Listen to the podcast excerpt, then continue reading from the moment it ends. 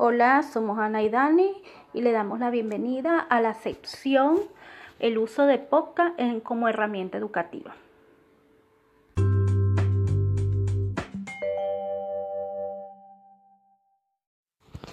Esperamos que durante la sección pueda ver la utilidad del podcast a nivel educativo, eh, las ventajas y desventajas, las ventajas y, utilidades del mismo y puedan al final este, poder elaborar su propio podcast.